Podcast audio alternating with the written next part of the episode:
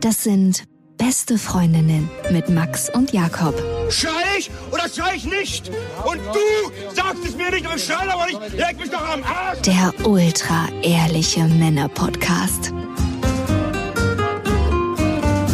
Hallo und herzlich willkommen zu Beste Freundinnen. Hallo. Wir sind im Moment auf Tour, das heißt, es kann ein bisschen lauter sein. Also wir zeichnen mitten auf der Tour auf. Und wir haben uns über eine Sache Gedanken gemacht. Das ist eine Sonderfolge, die wird ein bisschen kürzer sein. Wozu braucht man eigentlich Nüsse?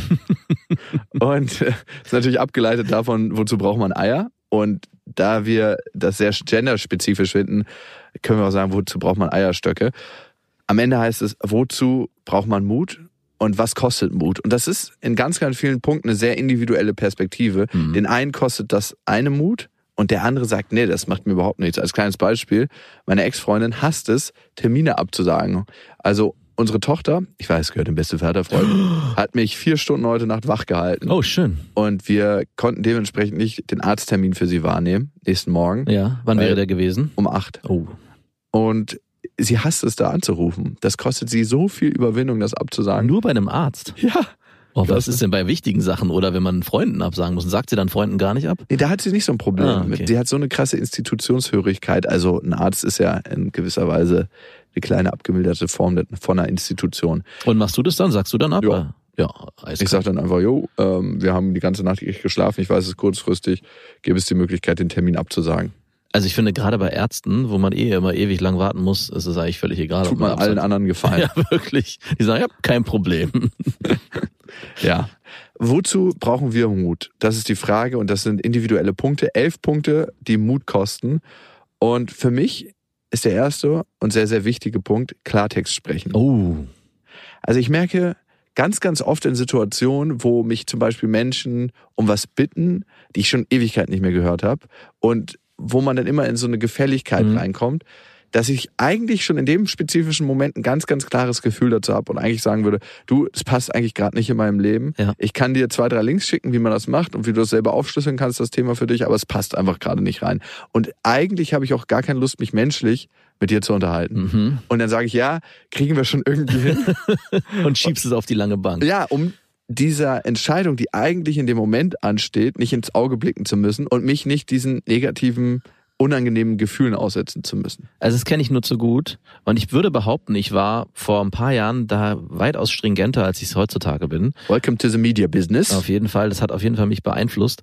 Und ich finde, das ist auch nochmal ein Unterschied, ob man private Sachen absagen muss oder berufliche. Und ich finde fast, es ist schwieriger, deswegen habe ich das vorhin bei deiner Freundin gefragt, private Dinge abzusagen. Also, ja? Okay. also es kommt drauf, ein bisschen drauf an, in welchem Umfeld man sich bewegt und um was es genau geht. Aber wenn dich ein guter Freund fragt, ob du heute Abend mitkommst, wir haben uns ja schon so lange nicht mehr gesehen und du weißt eigentlich, du hast gar keinen Bock, gar nicht explizit auf diese Person, aber jetzt unbedingt deinen Abend damit zu verbringen, sondern würdest vielleicht viel lieber auf der Couch sitzen, also ich rede hier von mir, dann fällt mir schon schwer abzusagen und ich finde, es ist aber eigentlich extrem wichtig, genau in diesen Situationen Sofort Stellung Klarheit wahren. zu haben. Genau, sofort Klarheit Und das zu macht es auch allen Beteiligten viel, viel Ja. einfacher. Und dieses auf die lange Bank schieben und ich melde mich später nochmal, Oh ja. schafft A, eine mentale Auseinandersetzung, die Mhm. überhaupt nicht notwendig ist, weil man ja die ganze Zeit, oh nee, ich muss später noch absagen, daran denkt. Ja. Und es ist am Ende mehr Arbeit. Also mehr Arbeit. Und die will ich mir in Zukunft ersparen. Und deswegen ist Klartext sprechen eine Sache, die Mut kostet, aber ganz, ganz wichtig ist in meinem Leben. Weißt du, wem es mir besonders schwer fällt abzusagen, wenn er Mir.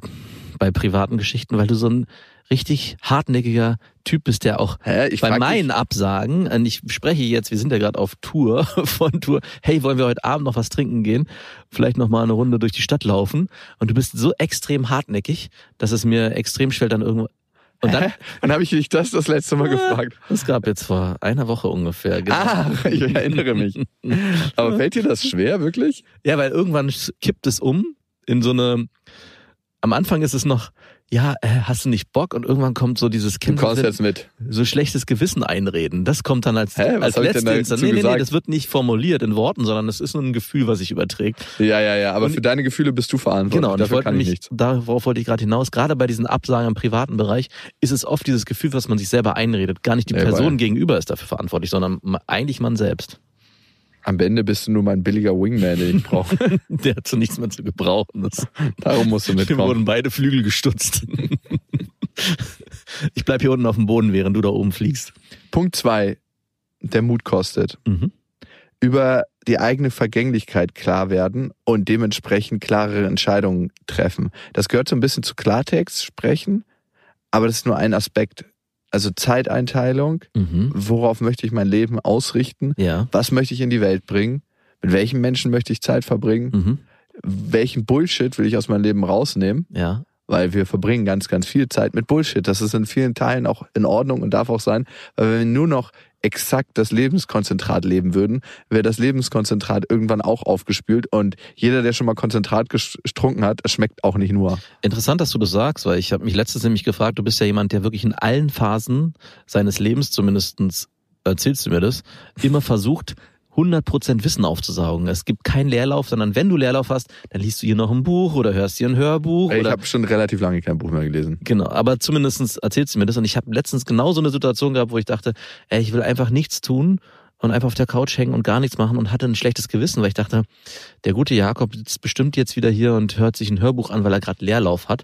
Und da dachte ich, nein, das ist auch mal wichtig, für sich einzustehen und zu sagen, wenn ich jetzt gerade nichts machen will. Dieser klassische Spruch, Time you enjoy wasting isn't wasted time, hat bei mir wieder Einklang gefunden. Ja, wunderbar. Ich habe ich auch auf meiner Liste.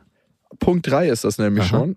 Den Mut haben zu pausieren. Ja, da bin ich voll bei dir. und nicht mitzurennen und nicht zu denken, oh, das muss jetzt immer alles passieren, weil im Grunde operieren die meisten Menschen, 99,9 Prozent der Menschen, mhm. nicht am offenen Herzen. Nein, zum Glück nicht. Und die meisten Menschen und so auch wir, es ist nicht lebensnotwendig für die Menschheit, das, was wir tun. Und die meisten Dinge, die Menschen tun, sind nicht in Anführungsstrichen lebensnotwendig. Ja. Nein. Und deswegen können die meisten Sachen auch ein bisschen entschleunigt werden. Ich habe mich neulich mit meinem Vater darüber unterhalten. Ja, wir müssen ja die Wirtschaft ankurbeln. Müssen wir das? Hat das sein Esoterikvater gesagt? Er meinte, das ist das Argument von vielen. Ach so. Er hat das in den Raum geworfen. Und dann Mhm. habe ich gesagt, was würde denn passieren, wenn die Wirtschaft nicht so angekurbelt werden würde? Ja, dann könnte man sich weniger kaufen. Und was ist, wenn man sich weniger kauft? Dann wird weniger Umsatz gemacht. Aber am Ende kaufen wir uns doch so viel Bullshit. Ist das wirklich so? Das ist, was ich mich immer frage. Also ist die Maschinerie wirklich nur am Leben, damit die Maschinerie auch bedient wird? Also Ja. würden wir weniger kaufen können, wenn wir weniger Geld hätten? Oder würde sich das, wenn das Wirtschaftssystem komplett verändert, vielleicht trotzdem es andere Möglichkeiten geben, sich anderweitig diese Dinge anzueignen? Also jetzt nicht klauen, aber es müsste ja ein System geben, was trotzdem, Die müssen ja auch produziert werden, die Sachen. ja, aber Gäbe es die nicht irgendwie geschenkt? Nicht geschenkt. Also das Einsatz wäre bedingungsloses Grundeinkommen, aber auf der anderen Seite wäre es ja auch, müsste es ja in einem System, also ich meine, die DDR hat es vorgemacht und ist daran gescheitert. aber das wäre ja dann zumindest ein anderes System, wo es halt nicht unbedingt immer nur um Wachstum geht, sondern eigentlich nur darum, Bedürfnisse zu befriedigen auf einem Niveau, wo wir uns dann auch wirklich nicht mehr fragen müssen, brauchen wir dieses extra gut wirklich noch? Und ich glaube, da spricht so einen guten Punkt an. Zum Mut haben gehört auch, sich einzugestehen, dass man nicht immer alles braucht und nicht immer unbedingt auf der Welle mitreiten muss, auf dem auf der Konsumwelle, hey, meine Freunde haben jetzt sich das und das gekauft und ich muss die und die Jacke tragen. Ja. Und da zu sagen, nee, muss ich gar nicht. Ich kann auch einfach mit meinem alten Scheiß weiter rumlaufen. Voll, da gehört auch Mut zu. Auf jeden Fall. Also sich zu trauen, zu sagen, nein, ich gehöre nicht dazu. Der alte Scheiß reicht mir. genau. Und sein, sein Selbstwert auch nicht dadurch zu bestimmen, Ja. was ich habe und womit ich nach außen trete. Und da kann ich mir selber an die eigene Nase fassen. Ich bin da nicht gut drin in vielen Punkten, sondern kreiere ganz bestimmte Punkte außen in meiner Außenwirkung, die quasi mich überstrahlen sollen. Darüber bin ich mir letztens bewusst geworden, so traurig es klingt, aber Was wäre das denn zum Beispiel? ich kaufe zum Beispiel sehr hochwertige Sachen. Ja, aber da finde ich, ist nochmal ein Unterschied. Also kaufst du die Sachen, weil sie qualitativ hochwertig sind oder kaufst Also ich kaufe du... mir jetzt kein neues iPhone. Ich war zum Beispiel Ja. neulich auf einer Veranstaltung und da hat mir jemand ziemlich stolz sein neues iPhone gezeigt. Mhm. Und man hat gemerkt, das ist für ihn tatsächlich ein Status. Das ist nicht nur ein praktischer Gegenstand. Genau, das meine ich. Und AirPods Äh, sind das Gleiche. Das ist so, braucht man das wirklich oder tut es auch was anderes? Mhm. Also klar sind die praktisch und sehen auch cool aus, aber also für mich sind sie jetzt nicht so praktisch, weil sie nicht so 100% in meine Ohren passen. Also ich habe es noch nicht ausprobiert. Ich meine, bei mir hat das eine gewisse Perversität angenommen, weil ich gar nicht mehr mit irgendwelchen Labeln mich umgeben will, habe ich angefangen von meiner Jacke, wo ein Label drauf ist, worauf ich gar nicht stolz bin, das abzukratzen. Das kann ich wiederum verstehen. Wir verraten jetzt nicht, um welches Label es sich handelt. Aber ich habe das Gefühl bei mir zumindest, ich habe noch nicht 100% den Mut, mich davon voll zu befreien, sondern Mhm. ich koppel das. Ich kaufe mir dann halt eine 70er Jahre Uhr oder ich kaufe mir dann Stimmt. halt irgendwas, was nicht ganz offensichtlich mit dem neuesten Stimmt. Trend geht, aber trotzdem eine Hochwertigkeit hat. Ich habe Jetzt, auch ein altes sagst. Auto Mhm. und das sind im Grunde alles Statusgegenstände, bloß geschiftet, dass es nicht mehr auffällt. Ja, stimmt. Deine Jeansjacke, deine alte, die ist auch so. Die wird auch immer so kommuniziert. Ja, die ist zwar alt, aber. Made in USA. Okay, der Mut zu haben, sich von Konsumgütern freizumachen, nennen Mhm. wir das mal. Und deshalb vielleicht auch seinen Wert viel, viel stärker von innen heraus definieren zu müssen und nicht diesen äußeren Schein zu haben. Und sich nicht labeln zu lassen. Ja, am Ende ist man keine fucking Litfaßsäule. Punkt 5. Für mich ist es, und das ist ein ziemlich konkretes äh, Beispiel, sich zu trauen, einen beruflichen Wandel einzuleiten. Und ich glaube, viele, die schon länger irgendwie in einen Job gefangen sind oder das Gefühl haben, hey, hier bin ich zwar sicher, aber so richtig glücklich oder so richtig erfüllt bin ich hier gar nicht. Eigentlich müsste ich was Neues machen. Und dann kommt das Aber, aber die Sicherheit dieser beruflichen Tätigkeit, die ich gerade ausführe, ist so verlockend, dass ich mich gar nicht traue, was Neues zu machen. Und ich habe das selber am eigenen Leib gespürt und habe auch einen weichen Übergang gewählt. Aber ich finde, das ist so präsent, glaube ich, auch in unserer heutigen Zeit und unserer heutigen Gesellschaft, weil wir beruflich uns nicht wie früher vor 30, 40 Jahren einmal auf die Schienen begeben müssen, sondern auch die Chance haben in unserer Gesellschaft, gerade auch in Deutschland, zu sagen, hey, ich orientiere mich beruflich nochmal um, weil mir die Möglichkeiten offen stehen und finanziell macht es am Ende gar nicht so einen riesengroßen Unterschied. Klar, wenn jemand zehn Jahre lang Medizin studiert hat, dann fünf Jahre äh, in diesem Job arbeitet und sagt, hey, ich würde eigentlich lieber gerne Möbel bauen und Tischler wird, dann müsste er schon einen finanziellen Rückschritt eingehen. Aber wenn man etwas niedrigerschwelliger rangeht, in anderen Bereichen, ist es auf jeden Fall eine Sache, wo man auf jeden Fall auch Eier braucht. Also ich habe das definitiv gespürt. Auf jeden Fall, definitiv. Da passt auch mein nächster Punkt ganz gut zu. Mut braucht es, seine eigenen Ziele zu verfolgen. Ja. Punkt 6. Nämlich zu sagen, das ist meine Idee, die möchte ich gerne in die Welt bringen. Egal, was du dazu sagst. Und jeder wird individuell seinen eigenen Blick darauf haben und Mhm. Gründe dafür finden, warum das auch scheitern wird. Und meistens entsprechen die Gründe dem eigenen Blick auf die Welt. Oh ja. Das heißt, deine Idee, die du hast, die andere kommentieren, ist immer nur ein Spiegel von dem, was der Mensch in sich trägt. Mhm.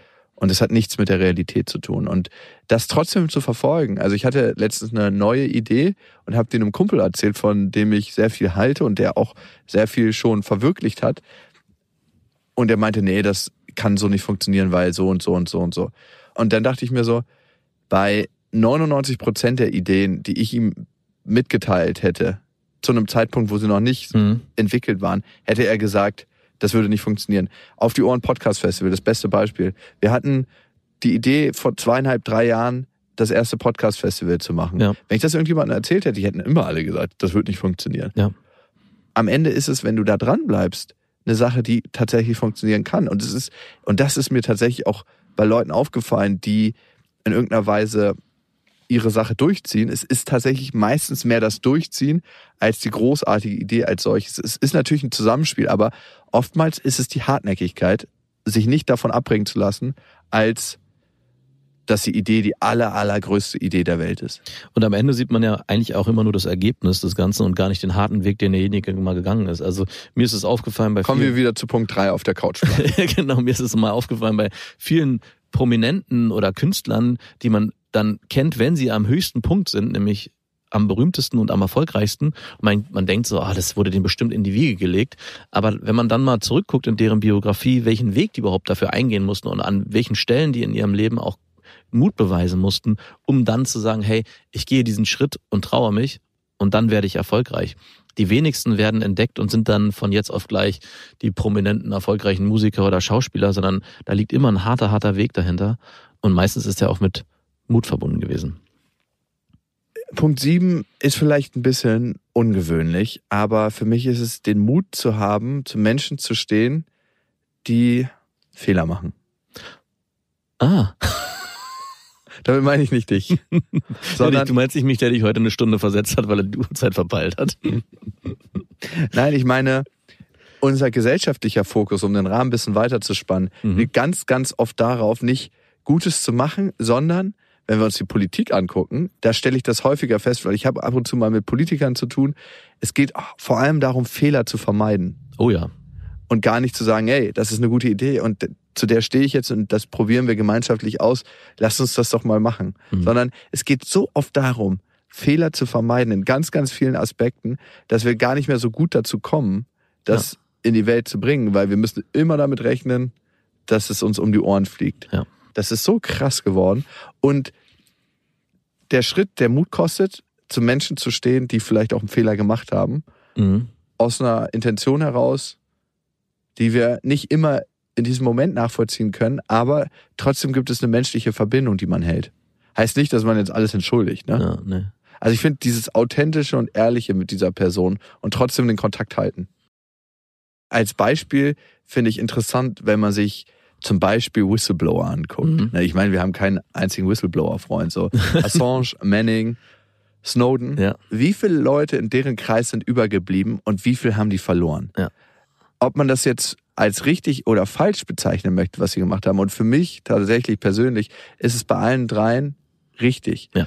Aber die meisten Leute, und das kann ich auch total gut nachvollziehen, weil ich habe das auch, haben Angst um ihren eigenen Arsch. Natürlich. Also jemand, der zum Beispiel in der Zeitung arbeitet und sagt, das ist ein Thema, was nicht 100% gern gesehen wird. Ne? Mhm. Wie du bei der Washington Post nicht negativ über Amazon berichten darfst, ja. weil die Washington Post dem Amazon-Chef Jeff Bezos gehört.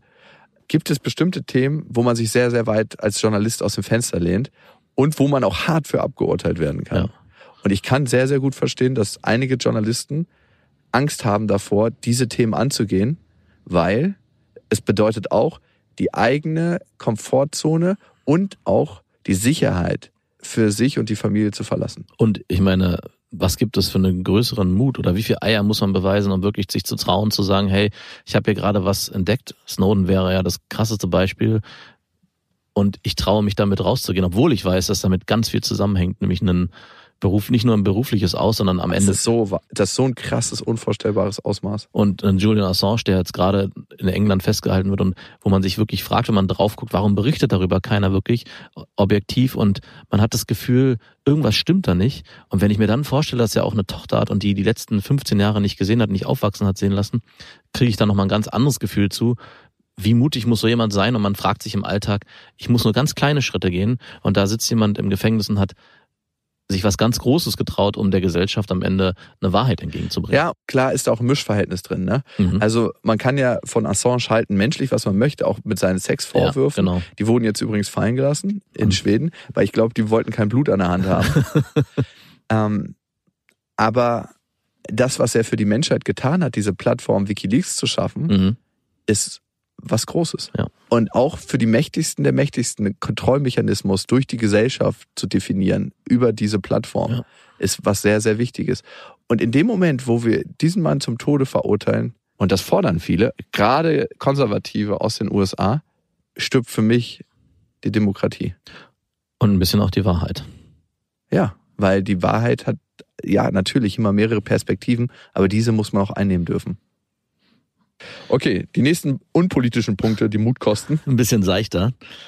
Ich habe ja was ganz, ganz Niedrigschwelliges, nämlich ein neues Hobby eingehen und sich zu trauen. Ich habe immer wieder mal so Momente, wo ich denke, hey, ich würde mal gerne, weiß nicht, Kampfsport machen oder ich würde gerne wieder anfangen mit Segeln. Das war damals mein Hobby und wieder anfangen, wirklich Regatten zu segeln und merke dann, ha, da gehört so viel dazu, da muss man so viele Schritte eingehen, um dann wieder dahin zu kommen, wo man vielleicht mal war. Oder man muss auch auf neue Menschen zu gehen und sich trauen, in einem Verein sich zu begeben, wo man sagt, hier lerne ich neue Leute kennen und ein neues System. Und oft scheitert das bei dem Gedanken, man führt ihn gar nicht aus, weil man sich dann erst dieser Hürden bewusst macht. Und ich glaube, eigentlich sollte man gar nicht so viel den Kopf bleiben, sondern sofort den ersten Impuls folgen und vielleicht gucken, wo finde ich was, direkt hingehen, Leute ansprechen. Aber dazu brauche ich zumindest sehr viel Mut. Und Überwindung. Und Überwindung, ja. I feel you, brother. Man findet auch immer wieder tausend Ausreden. Auf jeden Fall. Gerade Sport ist bei mir so ein Thema. Und in dem Zusammenhang, ich meine, es ist ein bisschen was anderes, aber ich finde, gerade wenn man neue Leute kennenlernt, finde ich es gar nicht so einfach, neue Freundschaften einzugehen. Also auf gleichgeschlechtlicher Ebene habe ich oft das Gefühl, dass man sich versteht und man trifft jemanden, den man vorher aber nicht Frauenfreundschaften, das ist völlig nicht schwer. Ne? Das ist überhaupt nicht schwer. Und ab einem gewissen Alter ist es irgendwie komisch, einfach irgendwie zu sagen, hey, hast du Bock, dass wir zusammen was unternehmen? Weil man fühlt sich so ein bisschen so wie damals beim Dating Game, wo man Frauen gefragt hat, ob die was mit einem machen wollen, weil eigentlich ist man in einem festen System drin, jeder hat seine eigenen Freundeskreise und jemand Neues darauf anzusprechen, ob er vielleicht Lust hat, mit einem was zu machen, finde ich oft gar nicht so einfach. Und da gehört komischerweise mehr Mut dazu, als ich damals das Gefühl hatte, Frauen anzusprechen, komischerweise. Wow. Ja, kurios, oder? Krass. Mehr als Frauen anzusprechen? Na, vielleicht nicht mehr, aber Auf eine andere Art und Weise. auf eine andere Art und Das Weise. kostet nämlich auch krassen Mut, eine Mhm. Frau anzusprechen. Im Kontext, wo du die Frau kennst, weil wenn du da eine Abfuhr kriegst, ist es besonders unangenehm, weil du der Frau immer wieder begegnen musst. Und damit auch dem negativen Gefühl der Ablehnung. Das ist es ja am Ende. Ne? Ja. Man versucht so oft seine negativen Gefühle zu vermeiden. Ja. Und deswegen brauchen bestimmte Sachen Mut, auch den negativen Gefühlen gegenüberzutreten und zu merken, ja, wenn man die durchspürt, ist das durchspüren. Was dürfen wir nicht mehr sagen. Auf gar keinen Fall. Dann ist das auch was, was sein darf. Und wenn du jetzt gerade schon bei Durchspüren bist und sich nicht trauen, wäre für mich Punkt 10, ich liebe dich sagen. Uh. Und da gibt's zwei Unterschiede. Einmal gibt's den klassischen, das erste Mal, ich liebe dich sagen, Ich liebe dich, ich liebe dich, ich liebe dich nicht mehr. nicht unbedingt um zu Sex zu kommen, sondern wirklich ernst gemeintes, weil man in dem Moment ganz viel von sich aufgibt und eine Schwäche zeigt und dem anderen Eine Schwäche zeigt. Ich glaube, man geht das Risiko ein, dass der andere nicht genauso fühlt und nicht nachzieht. Und dann ist man der, der so, der Anschmachtende ist. Aber ist das, ja, es ist, ne, Äh, Das sagt Gefühle der sind- Extrovertierte, ich bin im Außen. Aber ich war ja bei mir und habe extra das Wort Schwäche zeigen benutzt, weil in dem Moment ist man nie wieder so verletzlich, wie wenn man diese Worte sagt und auch wirklich ernst meint und wirklich aus dem Innersten kommt, weil man sich traut, sich nackt zu machen, zu sagen, hey, ich habe mehr Gefühle, die über eine Verliebtheit oder eine Freundschaft hinausgehen und die möchte ich dir eigentlich schenken, weil ich finde, das ist so die Art und Weise, wie man ich liebe dich sagt, wo man wirklich auch nicht erwartet, dass der andere das Wort zurücksagt, sondern von sich aus sagt, hey, hier ist ein Gefühl entstanden bei mir, was ich dir übergeben möchte. So super, was sich das anhört. mach du, mach was draus. Und da gehörte für mich sehr viel Mut zu. Und genauso auch in der Beziehung, in der man schon länger ist, auch immer wieder zu erkennen, hier entstehen Momente, wo ich das sagen möchte. Also es ist nicht so, dass ich jeden Tag meiner Freundin sagen möchte, ich liebe dich, aber es gibt immer wieder mal Momente, die so durchblitzen, wo ich sage, hey, hier ist Hier so beiße ich mir lieber auf die Zunge. hier beiße ich mir lieber auf die Zunge und sage, äh, ich hab dich lieb. Ach, ist da ein großer Unterschied für dich zwischen ich hab dich lieb und ich Auf liebe dich? Fall. Wann hast du deiner Mutter das letzte Mal gesagt, ich liebe dich? Und ich glaube erst einmal in meinem Leben. Ich liebe dich? Ich liebe dich, finde ich so, das kann Das ist so, man kommt danach zusammen und so. ich will mit meiner Mutter nicht zusammenkommen. Nein, ich finde, ich liebe dich ist reserviert für die Partnerin oder die Und für Freundin. die Kinder? Für die Kinder auch. Denen sage ich das auch. Ich liebe dich? Ja, Oder ich hab dich lieb? beides. Aber ich liebe dich, habe ich am Anfang gesagt. Mittlerweile sage ich nur noch, ich habe dich lieb. Ah, okay, wollte ich meinen. Ich weiß nicht, ich liebe dich ist für mich auch ganz schön groß. So, Ja, es ist vor allem im Deutschen so groß. Ne? Im, love you. I love you ist in Amerika und So, England love you. easy. Im Deutschen Liebe gibt's die, dich. gibt's die Differenzierung zwischen ich liebe dich und ich hab dich lieb. Boah, die Deutschen wieder so genau, Ja. auch mit den Emotionen. Es muss ganz präzise beschrieben werden. Und das bringt mich zu Punkt 11.